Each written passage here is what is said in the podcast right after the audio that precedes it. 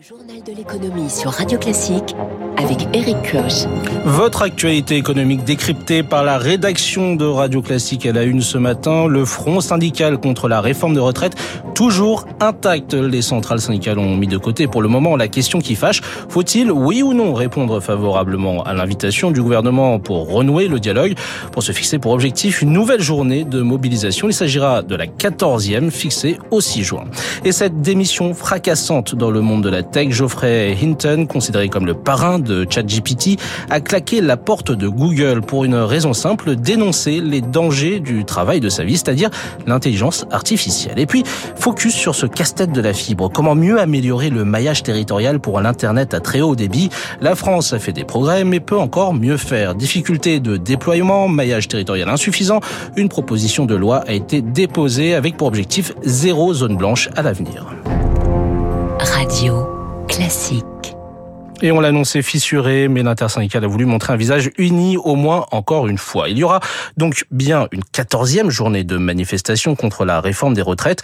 Les huit principaux syndicats se sont accordés hier sur la date du 6 juin, une date qui n'est pas choisie au hasard, Zoé Pallier, puisqu'elle tombe deux jours avant l'examen à l'Assemblée nationale d'une proposition de loi du groupe Lyotte qui vise à abroger la réforme. Il y a une petite fenêtre pour que la proposition de loi soit votée, estime un membre de l'intersyndicale. Tant qu'il nous restera une carte, on la jouera, sourit un autre. Tous espèrent une nouvelle démonstration de force qui pourrait peser sur la décision des parlementaires. Depuis le vote sur la motion de censure, le contexte a changé, veut croire Dominique Corona. On voit bien que la colère demeure malgré la promulgation, justifie le secrétaire général adjoint de l'UNSA. Interpeller les députés avant même le 6 juin, Pascal Coton, vice-présidente de la CFTC explique dans les prochaines semaines, on va regarder leurs déplacements et éventuellement développer les casserolades. En revanche, l'incertitude persiste sur une potentielle réunion dans les prochains jours entre les syndicats et l'exécutif. L'invitation n'a toujours pas été formellement envoyée.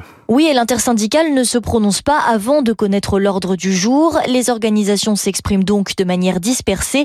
Les plus réformistes sont prêtes à renouer le dialogue.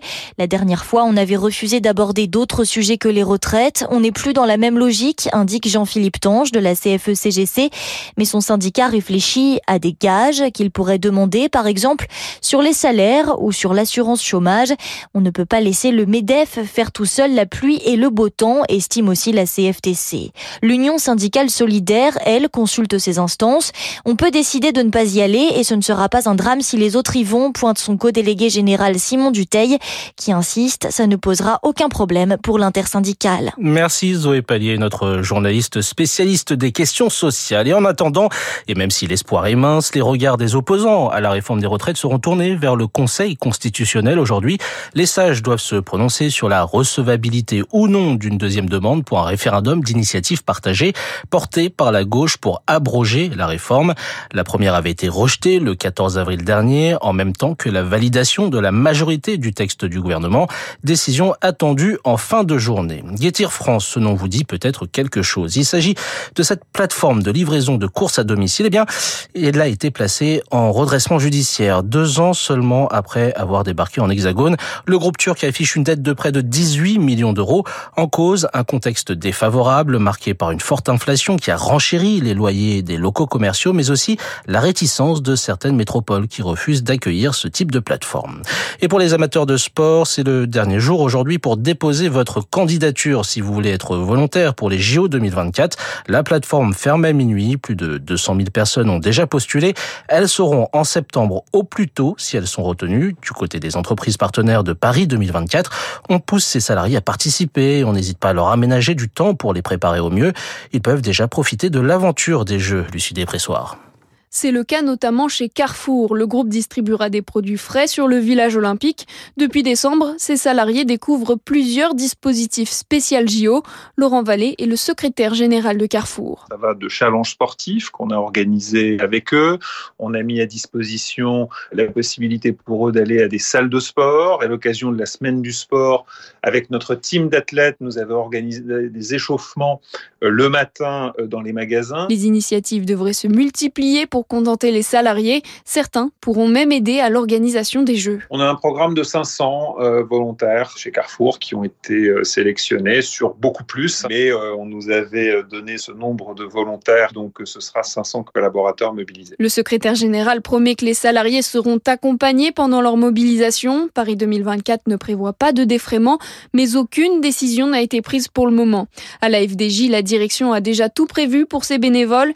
Ils seront recrédités de 50% de leur jour de congé posé pour le volontariat.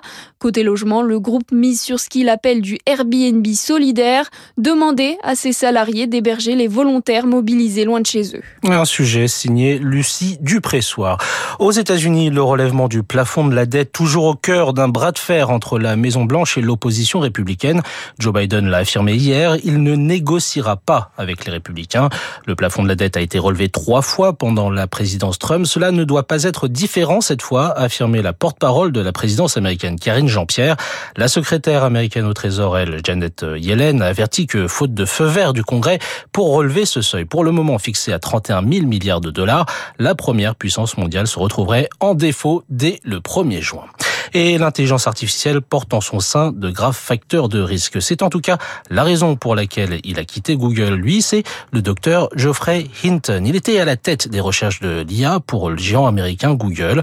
Bonjour Augustin. Bonjour Eric. Et donc cette, bonjour à tous. Et donc cette démission fracassante pour celui qui est considéré finalement comme le père fondateur de l'intelligence artificielle. Oui, 50 ans de recherche sur l'apprentissage profond qu'il dit en partie regretter aujourd'hui. Sa créature lui a échappé. Il s'inquiète des risques engendrés par l'intelligence artificielle et veut pouvoir en parler librement. À court terme, une inondation de fausses photos, de fausses vidéos, de faux textes. Personne ne saura plus ce qui est vrai, déclare-t-il dans le New York Times. À plus long terme, il craint des machines devenues autonomes et dangereuses pour l'espèce humaine, un scénario jugé encore improbable par d'autres chercheurs. Geoffrey Hinton espère une régulation, une pause dans les recherches, le temps d'examiner les aspects éthiques de cette technologie, rejoignant les experts qui ont publié une tribune dans ce sens fin mars. Il craint toutefois que ça ne soit impossible. Les géants de la tech, dont son ancien employeur Google, s'étant lancé dans une course technologique. Merci Augustin Lefebvre. Et les risques liés à l'intelligence artificielle seront d'ailleurs au cœur d'une rencontre entre la Maison-Blanche et les dirigeants des principales entreprises qui ont investi le champ de l'IA. Google, Microsoft, OpenAI et Anthropic sont invités jeudi pour une discussion franche sur les risques liés à ces technologies. La Maison-Blanche réfléchit à mieux encadrer l'utilisation et le développement de ces technologies. Numérique toujours, haro sur les zones blanches de la fibre en France pour la reprise des travaux. Les parlementaires se sont penchés hier sur la question du déploiement de la fibre optique dans le pays. Une proposition de loi a été déposée par un sénateur de l'Union centriste. Elle vise à améliorer l'accès des ménages à ce réseau de communication à très haut débit.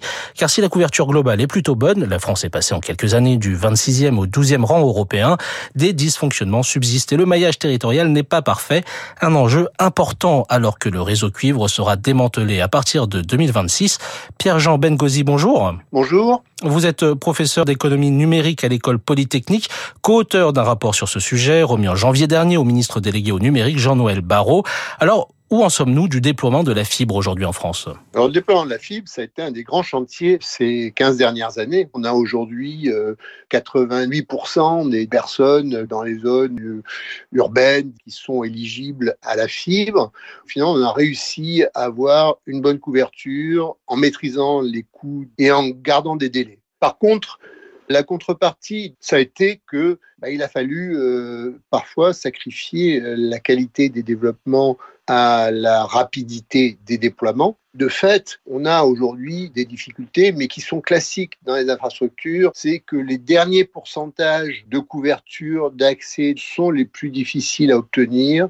Des difficultés qui ont déjà été pointées d'ailleurs par un certain nombre d'élus et d'utilisateurs. Et donc même une bonne couverture n'assure pas d'avoir accès à la fibre. À la base, le déploiement de la fibre s'est fait en découplant le travail entre ce qu'on appelle des opérateurs d'infrastructure et des opérateurs commerciaux, Orange, Bouygues, SFR, etc., qui sont eux chargés de commercialiser la fibre et qui donc sont chargés à ce titre-là de construire la dernière partie du réseau, entre l'armoire de rue où le gros de la fibre arrive et puis le petit branchement qui va permettre à chacun dans son appartement d'être connecté. C'est à ce niveau-là que se posent des soucis, puisque bien entendu, ce n'est pas forcément toujours les grands opérateurs qui vont tirer ce dernier bout de fibre, c'est souvent un empilement de sous-traitants, plus ou moins rigoureux. Et donc, on arrive à des mauvaises qualités de service. On va débrancher certains pour rebrancher un autre. Vous avez une connexion qui est coupée. Et donc, comment remédier à ces difficultés? Le rapport sénatorial et les propositions de loi qui en sont suivies ont cherché un certain nombre de propositions à la fois pour clarifier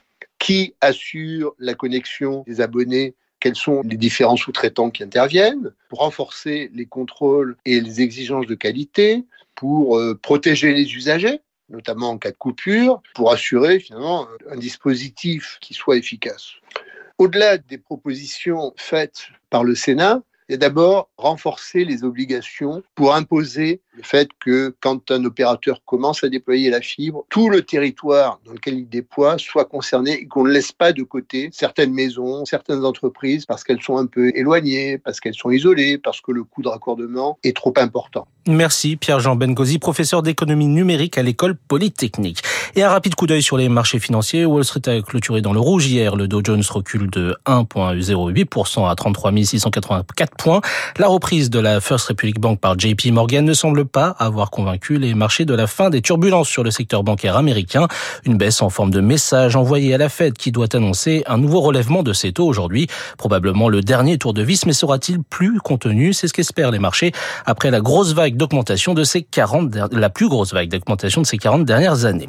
À Tokyo, le Nikkei est en ce moment quasi stable, plus 0,12% avec 29 157 points. L'euro est à 1,1026. Le baril de Brent s'échange à 75,33 6 h quasi 57 sur Radio Classique. Dans une poignée de secondes, sauvons la planète avant votre journal de 7 heures.